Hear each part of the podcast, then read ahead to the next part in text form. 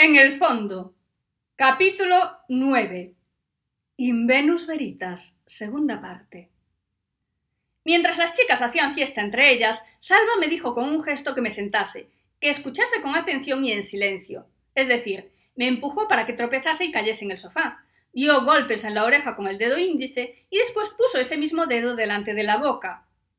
Yo le puse empeño y me encogí de hombros para decirle que no escuchaba nada, visto que no podíamos hablar. Él me asesinó con la mirada y volvió a dar golpes con el dedo índice en la oreja y después en el respaldo del sofá. Entonces hice como él, en lo de poner la oreja en el respaldo del sofá, por mucho asco que me diese, no en lo de los golpes, que ya le notaba algo rojo a aquel lado de la cara. Por fin escuchaba alguna voz que no fuese el alegre bullicio de las compañeras de reservado. Eran dos hombres alterados, alterados de enfadados, no de lo otro, que dadas las circunstancias conviene aclarar este punto. En realidad era el concejal de urbanismo y Andrés. Tú sabrás a quién le contaste lo que no tenías que contar, decía el concejal. Conté lo que me interesó para obtener lo que nos convenía a los dos, o mejor dicho, a los tres. Pero conté de lo que sabía, y yo no sabía nada de ningún plan de urbanismo, y él sí, dijo Andrés a la defensiva. No hay tal plan, hombre, como te lo tengo que decir, que no. El tal Salva te tomó el pelo, tú lo fastidiaste en el juicio y él se vengó, dijo el concejal disimulando. Ya, dijo Andrés sin mucha convicción. Echaron un buen pedazo discutiendo sobre lo que no me dices y sabes y lo que sabes y no me dices. Después, para mi sorpresa, salió el nombre de Ramón, Miré a Salva para que le quedase claro que me había dado cuenta de que el bote de Paco en la silla sí tenía algún significado. Y unas cuantas botellas de vino más tarde, que ya le aclaré a Salva que las iba a pagar él porque yo no me iba a empeñar. Por mi yerno no te preocupes. Está más concentrado en que no lo quite del testamento que en saber a qué ando. Ya le diré cualquier cosa y por lo que le conviene, ya lo irá creyendo. Por los otros tú verás, ¿No eran los que te interesaban para el trabajo? dijo el concejal. Sí, sí, dijo Andrés simulando conformismo. En ese momento el concejal se levantó y con un hasta más ver se marchó. Andrés no se movía, o lo había hecho en silencio y no lo habíamos escuchado. De repente ¿Qué pasa? dijo Andrés hablando con alguien.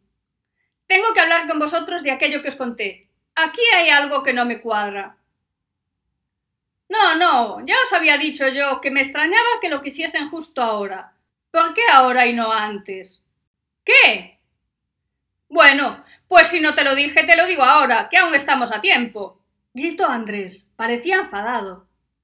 Estoy aquí en el Venus, venid, dijo Andrés. ¿Cómo que dónde está? Me consoló saber que Ramón no supiese de aquel antro, porque me dio en el alma que hablaba con él. A ver, hostia, es el de la fuente, dice Andrés. Ríe Andrés. Ese, ese. Ya me parecía raro que se te hubiese olvidado. Es que no hay uno. Cerdos. Todos, todos, todos. Salva miró las botellas vacías encima de la mesa y me dijo que teníamos que marchar. Yo le dije que nasty de plasti, que pagase y si no, que no hubiese entrado, que era un agarrado. No me puso muy buena cara, pero tampoco insistió demasiado. Las trillizas seguían a lo suyo, y mientras esperábamos, Salva se acercó a ellas. No quise mirar, no fuese que me gustase y allá se desvaneciesen mis rígidos, sólidos y delimitados esquemas sexuales. No tardaron mucho, igual unos quince minutos. Se sentaron entre risas y comentarios chorras del tipo de a la de rojo la ponía yo mirando para... y demás cosas finas por el estilo. Cuando se tranquilizaron, se pusieron al tema, al tema del tesoro, no al tema propiamente dicho. Ramón le dijo a Andrés que era lógico que el concejal le ocultase los verdaderos motivos, todos lo hacían, pero que de cualquier manera a ellos les iba a dar lo mismo. Fuese por lo que fuese, nosotras íbamos a hacer el trabajo y ellos iban a sacar tajada. También le dijo que daba igual que Salva y yo supiésemos más o menos, que íbamos a hacer el trabajo igual y ellos iban a sacar tajada. También le dijo, sí, también, que daba igual que el yerno, abogado, niño bien, investigase lo que quisiese, porque nosotras íbamos a hacer el trabajo y ellos iban a sacar tajada. ¿Puede saberse por qué estás tan seguro de que si Ana lo va a hacer? preguntó Andrés nervioso. Porque la conozco. No puede luchar contra sus instintos y si sabe que además de sacar pasta va a fastidiar a los del ayuntamiento, lo va a hacer más que encantada. Pero no los va a fastidiar, los va a ayudar, dice Paco. ¿Cómo que ayudarlos? pregunta Ramón. Paco les explicó que si el concejal quería recuperar el tesoro y yo lo recuperaba, lo que hacía era ayudar, no estorbar. Se hizo un silencio. Paco, mira, vete allí fuera a buscar unas chicas, dijo Ramón echándolo. Cerdo más que cerdo. Paco se levantó y se marchó. Ramón le dijo a Andrés que no se preocupase, que ya se encargaba él de convencerme en el supuesto caso de que me echase atrás, cosa que él dudaba bastante. Pero no lo dijo como os lo estoy contando.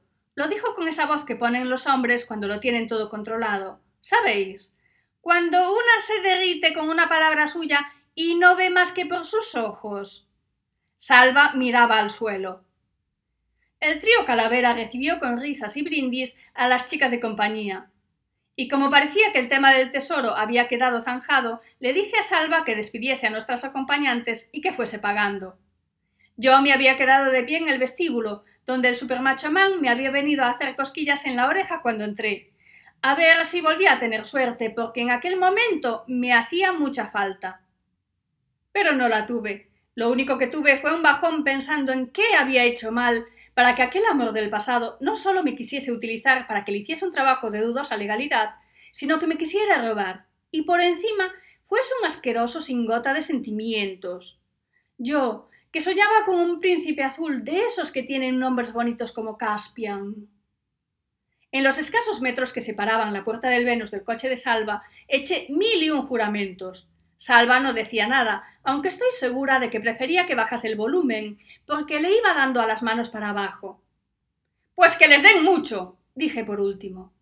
¿Quieren que saque el tesoro? ¿Quieren? Pues lo voy a sacar, y tanto que lo voy a sacar, y tú me vas a ayudar. Pero estos se van a quedar con dos palmos de narices. ¿Qué piensan? ¿Que les voy a dar todo lo que haya? Del cuarto ni la mitad. Es que no saben quién soy yo. Y conforme iba imaginando mi venganza, iba gritando más y cuando estábamos dentro del coche me dio por mirar al coche de al lado y vi a Paco mirándome. Me quedé blanca y Salva me dijo un Ya te avisé, pero tú ni caso, con voz de sabelo todo. Llegadas a este punto, no me quedó más opción.